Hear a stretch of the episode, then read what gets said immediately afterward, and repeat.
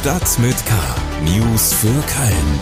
Der tägliche Podcast des Kölner Stadtanzeiger mit Annika Müller. Hallo zusammen und herzlich willkommen zu Stadt mit K. Hier gibt's jetzt wieder unseren Nachrichtenüberblick aus für und über Köln. Und das sind unsere Themen für den 10. Oktober. 30 Euro fürs Anwohnerparken sind lächerlich. Das findet Oberbürgermeisterin Henriette Reker. Der erste FC Köln musste am Sonntag gleich doppelt einstecken. Und? Äh, wenn man zu dem steht, was man da getan hat, ja, dann erträgt man seinen viel zu großen Kopf auch auf der Leinwand. Wir haben bei einer Filmpremiere in Köln mit Christoph Maria Herbst gesprochen. Schlagzeilen. Um der angespannten Schulplatzsituation an den Gymnasien entgegenzuwirken, hat Oberbürgermeisterin Henriette Reker eine verwaltungsinterne Taskforce Schulbau und Schulplätze 2023-24 gegründet.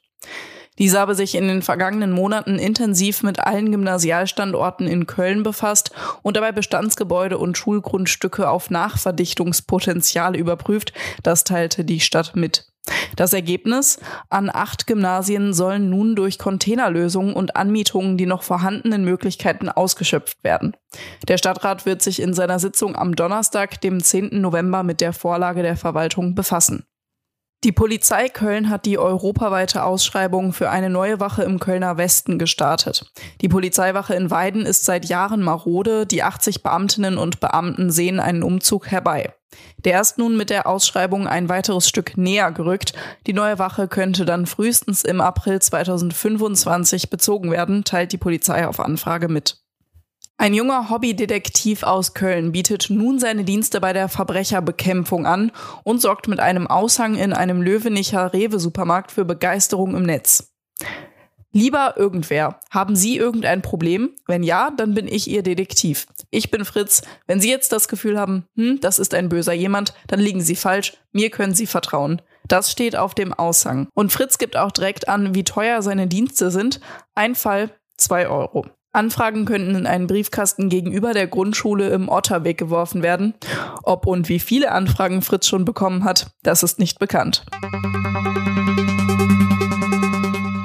Das Anwohnerparken soll teurer werden. Dieses Thema schwebt ja schon länger im Raum und Oberbürgermeisterin Henriette Reker hat dazu kürzlich mit einer Aussage für Aufruhr gesorgt. Köln. Oberbürgermeisterin Henriette Reker hat gesagt, dass 30 Euro fürs Anwohnerparken und ich zitiere, lächerlich sind. Mir ist jetzt aus der Lokalredaktion Matthias Hendorf zugeschaltet. Matthias, was heißt das, dass eine Oberbürgermeisterin so eine Aussage trifft und was würde sie denn für angemessen halten? Ich würde sagen, dass die Wortwahl zumindest ungewöhnlich ist. Dass Henriette Reker ab und zu mal etwas äh, ungewöhnlich formuliert, ist ja nicht ganz neu, aber dass sie das Anwohnerparken so klar als lächerlich bezeichnet, ist schon eine sehr, sehr deutliche Aussage, finde ich, auch angesichts des Hintergrundes. Ich glaube, die meisten Leute, selbst die, die dem Auto sehr zugewandt sind, denken, dass die 30 Euro zu wenig sind pro Jahr und man könnte es anheben. Angesichts der Energiekrise und der vielen Krisen, die jetzt kommen und schon waren, also Corona, Krieg, Energie und steigende Kosten für alle, ist es natürlich schon sehr, sehr klar und deutlich zu sagen, dass das lächerlich ist, diese 30 Euro.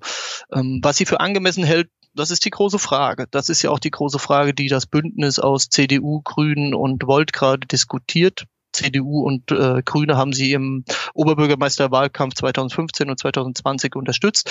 Und das muss man jetzt eben mal sehen. Ich glaube, die Ausgangslage hat sich verändert zum Bündnisstaat 2020 zu heute. Angesichts der steigenden Kosten für viele Leute ist diese Frage jetzt noch mehr aufgeladen, als sie es eh schon wäre. Hm.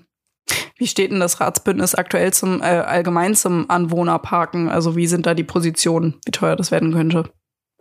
Ich finde, da hilft es immer mal einen Blick äh, aufs langweilige Papier zu werfen. Im Kooperationsvertrag steht drin, dass alle drei sich dazu bekennen und das solle sich orientieren an europäischen Metropolen. Das heißt, alle drei Partner haben sich verschrieben, dieses Ziel umzusetzen.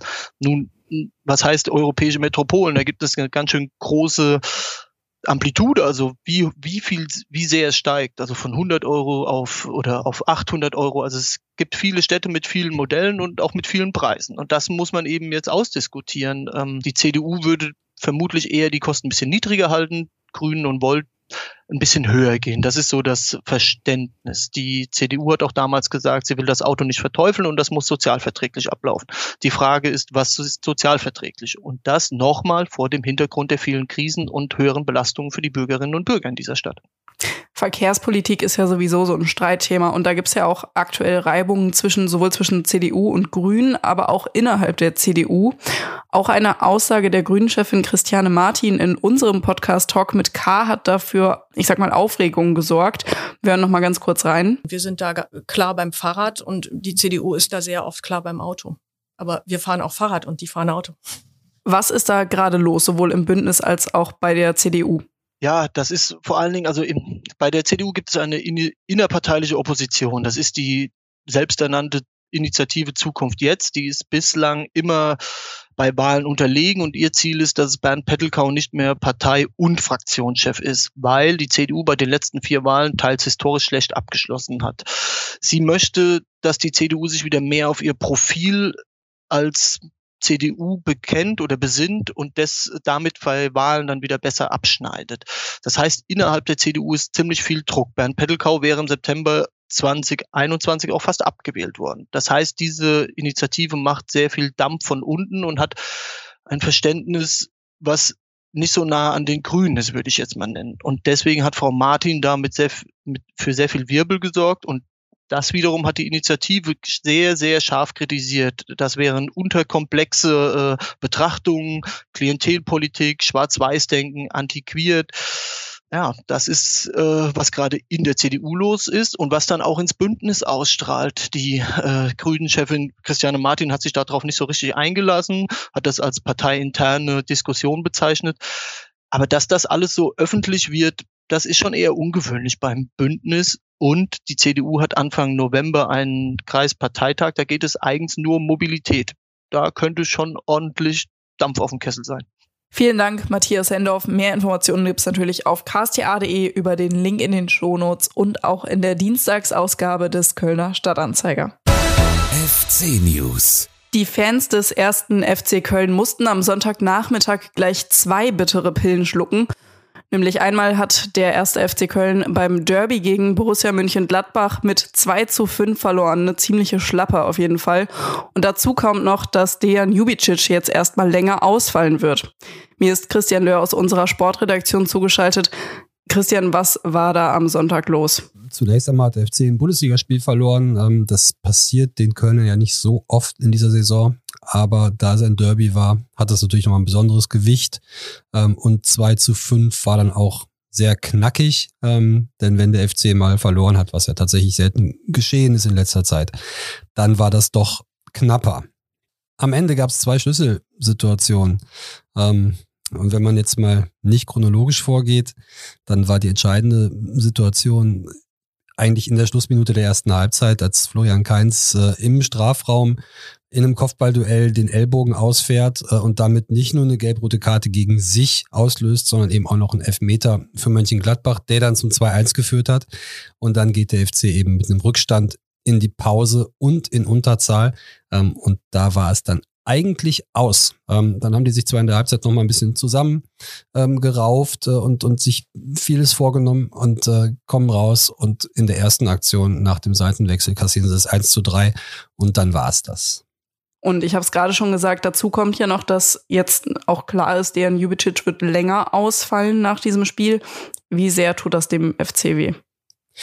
Ja, ganz bitter. Das war halt ähm, die, die zweite äh, Schlüsselsituation, die tatsächlich ja sogar noch vor diesem Elfmeter war.